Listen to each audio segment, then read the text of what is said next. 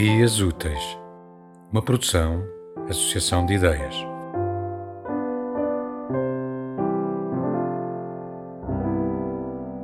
Olá, eu sou o Hugo Vanderding e vou ler um poema de uma das minhas pessoas preferidas, o José de Almada Negreiros, chama-se A Flor. Pede-se a uma criança, desenhe uma flor. Dá-se-lhe papel e lápis. A criança vai sentar-se no outro canto da sala, onde não há mais ninguém. Passado algum tempo, o papel está cheio de linhas, umas numa direção, outras noutra, umas mais carregadas, outras mais leves, umas mais fáceis, outras mais custosas. A criança quis tanta força em certas linhas que o papel quase que não resistiu. Outras eram tão delicadas que apenas o peso do lápis já era demais. Depois, a criança vem mostrar essas linhas às pessoas. Uma flor!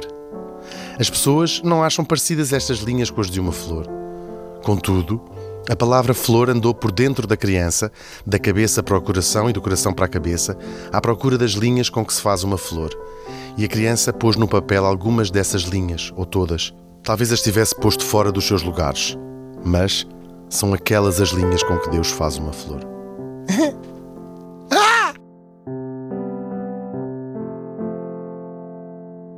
Tema musical original de Marco Figueiredo, com voz de José Carlos Tinoco. Design gráfico de Catarina Ribeiro. Consultoria técnica de Rui Branco. Concessão e edição de Felipe Lopes.